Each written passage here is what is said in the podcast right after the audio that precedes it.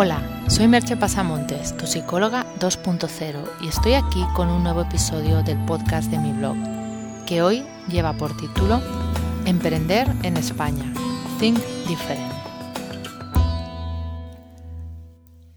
Ya veis que empiezo con un título osado, pero os invito a seguir escuchando y al final decidir si estáis de acuerdo o no con ese título. La idea de escribir sobre emprender en España me viene de haber estado participando en diferentes días del emprendedor. El último fue el pasado jueves día 17 en Iniciador La Rioja, pero también he estado en Zaragoza y he estado en Bilbao. Y es notable la cantidad de personas que hay dispuestas a tirar adelante sus proyectos, a luchar por llevar a la realidad su sueño.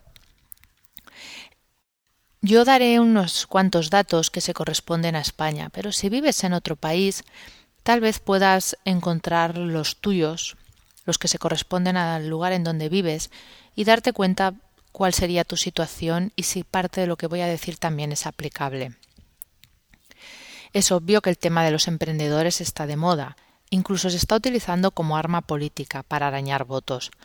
Como toda moda, puede resultar exagerada, a veces descontextualizada e incluso cansina. Como también es cierto que son muchas las voces que opinan que España no es un buen lugar para los emprendedores porque no va con nuestro carácter. Algunas encuestas, como la realizada entre jóvenes universitarios andaluces, apunta que el 42% quiere ser funcionario, frente al 28% que quiere ser emprendedor. Realmente parecería que por nuestro carácter estamos buscando ir a lo seguro. Es cierto también que somos un país con muchos funcionarios. Los datos que yo he encontrado hablan de unos 3 millones entre administración pública, autonómica y ayuntamientos. Aunque hemos de tener cuidado con este dato porque cuando se dice funcionariado no se habla solo de las personas que están, como se suele decir, detrás de una ventanilla, sino que un 72% de estos funcionarios son médicos, enfermeras, profesores, policías, bomberos, etc. Son trabajadores que trabajan evidentemente en la función pública, pero no creo que podamos decir que son sobrantes. De hecho, el ratio habitante-funcionario es del 14-16%, depende de la fuente consultada, que estaría en la media de Europa. Por lo tanto, si nosotros somos un país de funcionarios, Europa también es un continente de funcionarios. El problema si tuviéramos que poner el dedo en la llaga, vendría más del hecho de que hay más funcionarios que trabajadores por cuenta propia. También es verdad, en el caso español, que gran parte del tejido empresarial español se lo llevan las pymes, que suponen, quedaros bien con el dato, el 99,88% del tejido empresarial español. O si lo decimos de otra forma, solo un 0,12% de las empresas españolas superan 249 trabajadores. Son grandes empresas. Muchas de esas empresas eh, pymes son realmente pequeñas. De hecho, el 53,9, o sea, casi el 54%, corresponden a un solo trabajador. Y el 40% restante estarían entre ese un solo trabajador y nueve. Por lo tanto, la mayoría del, del tejido empresarial español está llevado por un emprendedor o un emprendedor y unas pocas personas más. Es obvio, por lo tanto, que entre estas cifras están los autónomos, que serían unos 3 millones, estos que hemos comentado, en todo tipo de, de, profesiones y actividades. Por ello, creo que cuando se dice que no somos un país de emprendedores, se está poniendo demasiado énfasis en los casos negativos, esos que hacen que la opinión que tenemos se verifique, esos que permiten que la realidad encaje en nuestro mapa mental, en lugar de ampliarlo para hacer entrar nuevas realidades. O bien se está haciendo una comparación injusta con otros países, con otra historia, otras tradiciones, otros modos de ver la vida. Por eso, tras esta breve introducción con datos que me interesaba dar para que no parezca que estoy pensando en el vacío, sino que hay ahí una base sobre la que he realizado mis reflexiones, a mí me apetece especialmente fijarme en todas esas personas que me voy encontrando que contra todo pronóstico están muy motivadas para llevar su especial visión del mundo, del cambio a la realidad, que están dispuestas a luchar por sacar su proyecto adelante, que buscan información, recursos externos e internos para conseguirlo, que están de verdad abiertos a salir de su zona de confort, y arriesgarse a experimentar, que aceptan abrir su mapa mental a nuevas maneras de ver la realidad, que no se arredran ante la primera dificultad, que aceptan vivir con un margen de incertidumbre en lugar de ir a lo seguro.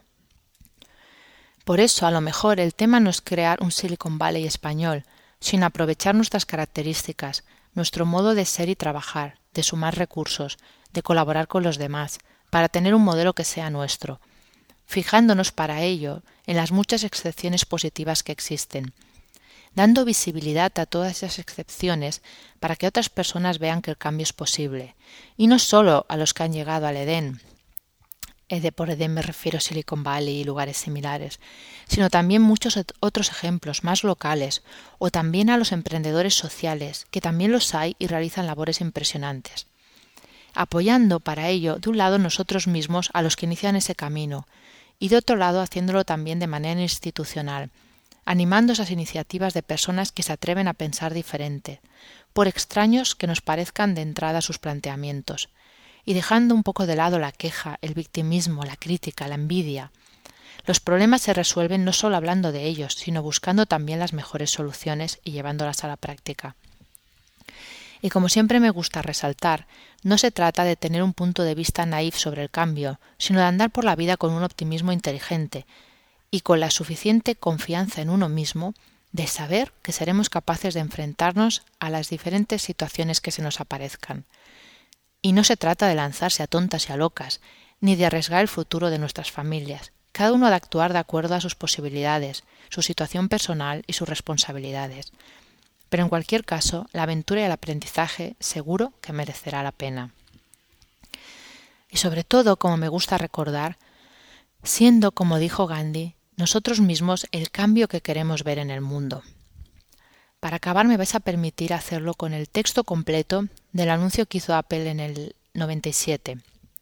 Pero es que creo que es un texto tan bueno que difícilmente se puede expresar de un modo más contundente en tan pocas palabras o lo dejo ahí.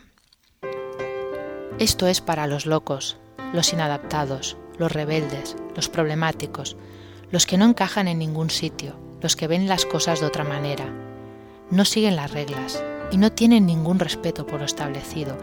Puedes alabarlos, puedes no estar de acuerdo con ellos, puedes citarlos, puedes no creer en ellos, glorificarlos o vilipendiarlos. Pero la única cosa que no puedes hacer es ignorarlos, porque ellos cambian las cosas. Ellos inventan, ellos imaginan, ellos curan, ellos exploran, ellos crean, ellos inspiran, ellos impulsan a la humanidad hacia adelante. Quizás tienen que estar locos, como si no puedes enfrentarte a un lienzo vacío y ver una obra de arte, o sentarte en silencio y escuchar una canción que nunca ha sido escrita, o contemplar un planeta rojo y ver un laboratorio sobre ruedas. Mientras algunos les ven como los locos, nosotros vemos genios. Porque la gente que está lo suficientemente loca como para pensar que pueden cambiar el mundo son los que logran hacerlo. Tras este breve speech, te dejo con dos preguntas. ¿Aceptas el reto? ¿Te atreves a pensar de un modo diferente? Hasta aquí el podcast de hoy y nos escuchamos en el próximo podcast. Bye bye.